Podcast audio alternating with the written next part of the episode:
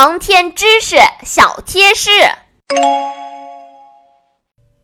小朋友们，今天的故事里，我们听到了小达和星妹进行了返回着陆的联合演练。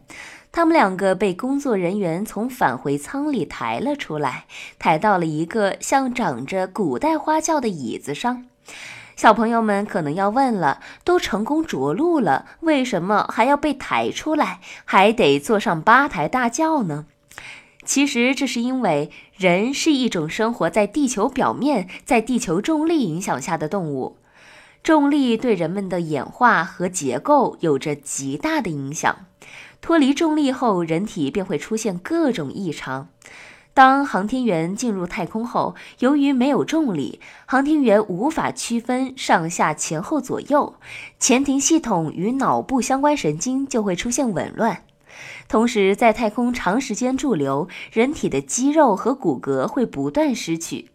其中最明显的外部反应是，航天员的脚部会大量脱皮，变得像婴儿般鲜嫩。另外，航天员在太空驻留时间过长，体液变化对人体的影响也非常大，尤其是对心脑血管，脑颅内的压力会增加很多，视力、视觉会受到影响，味觉和嗅觉系统也会受到很大干扰。因此，航天员回到地面的短时间内，这些循环系统是很难恢复过来的，需要进行一系列的适应。一方面为了适应超重和振动冲击，另一方面就是为了适应体液、血液循环的巨大变化。在这种情况下，要尽可能减少身体运动。所以，世界各地的航天员返回地面后，都是八抬大轿般被请出来。大型联合演练的结束，意味着小达和星妹的航天员训练正式完成了。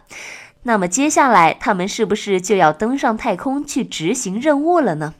关注故事，点击订阅，让我们一起期待下一集我们故事的大结局吧。